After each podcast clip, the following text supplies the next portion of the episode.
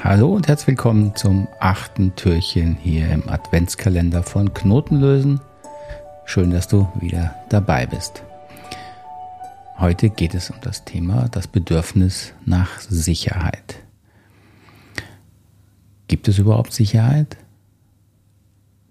Ja, wirst du sagen, natürlich ist Sicherheit ein Bedürfnis, oder? Wenn du sagst, ich will doch sicher leben, ich will doch jetzt hier nicht äh, dauernd erleben, dass ich, dass das Haus wackelt, dass ich bedroht werde, dass ich Angst haben muss um meine physische Unversehrtheit. Und ja, das ist damit gemeint mit dem Bedürfnis nach Sicherheit. Wenn du jetzt hier, wenn du diesen Podcast hörst oder das Video anschaust, halbwegs entspannt bist, dann kannst du sicher sein, dass dein, dieses Sicherheitsbedürfnis gerade erfüllt ist. Denn dein Organismus ist die ganze Zeit am Überprüfen, bin ich hier sicher? Das ist ja die Grundfunktion, eine der Grundfunktionen von Bedürfnissen zu schauen, sind sie erfüllt? Und dein Organismus prüft natürlich die ganze Zeit, fühle ich mich hier sicher?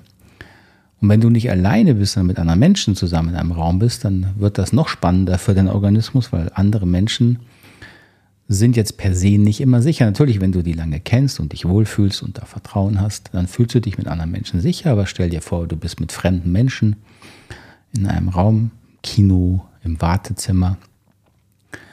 Und da kannst du beobachten, dass dein Organismus immer sehr genau prüft, denn wenn dann plötzlich dieser Mensch, irgendeiner dieser Menschen komische Bewegungen macht oder laut schnauft oder merkwürdig schaut, dann bist du alarmiert. Und diese Alarmiertheit ist genau das Zeichen dafür, dass sich dein Bedürfnis nach Sicherheit meldet und sagt, oh, Vorsicht, Vorsicht, Vorsicht, könnte gefährlich werden.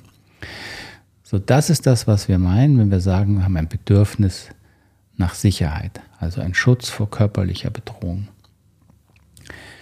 Jetzt geht aber dieses Sicherheitsthema für viele natürlich darüber hinaus und die sagen, ja, ich habe ja nicht nur ein Bedürfnis nach Sicherheit, so körperlich will ich auch äh, emotionale Sicherheit, ich will finanzielle Sicherheit, ich will Sicherheit in meiner Partnerschaft und so weiter.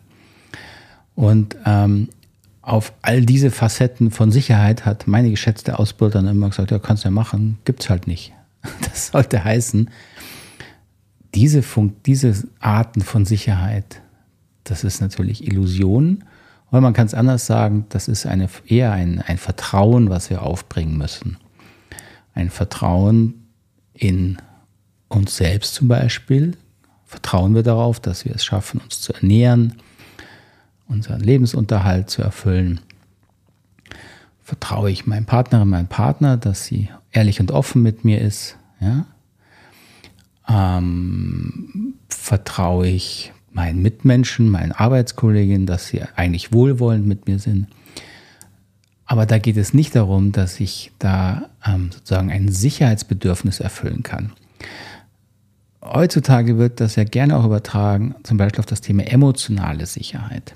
Damit ist oft gemeint, ähm, ich möchte in einem Umfeld mit Menschen sein, wo ich sicher bin, dass niemand mich bewertet, abwertet oder kritisiert und mich so verletzt.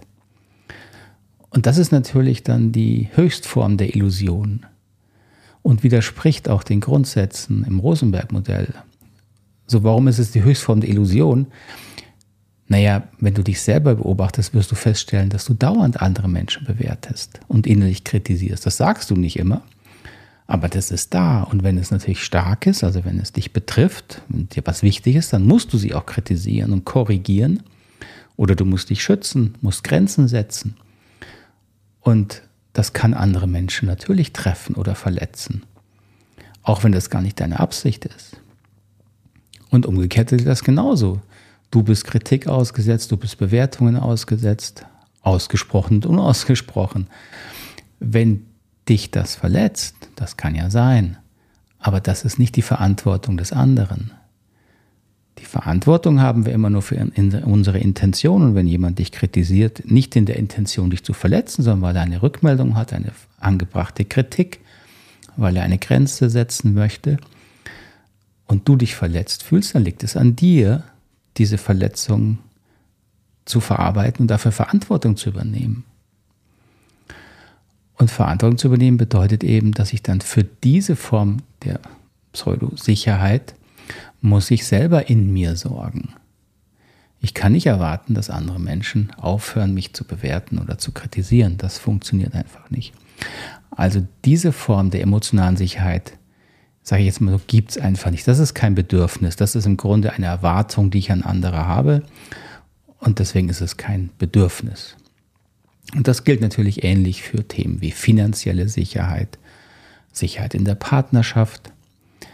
Ähm, da kann ich Verantwortung übernehmen, indem ich diese Erwartungen, die ich an andere oder an mich habe, in realistische, konkrete Bitten übersetze und in, in, Kommunikation gehe und frage, wie siehst du das in der Partnerschaft? Hast du ähnliche Erwartungen oder wie ich?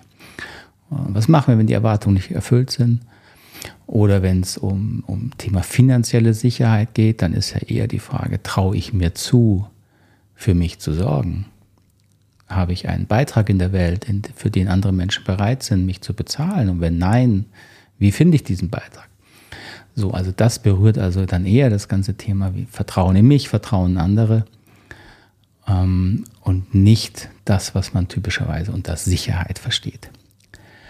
Ich weiß, ein kontroverses Thema, aber die Idee hier ist ja, dich anzuregen, über deine Bedürfnisse nachzudenken.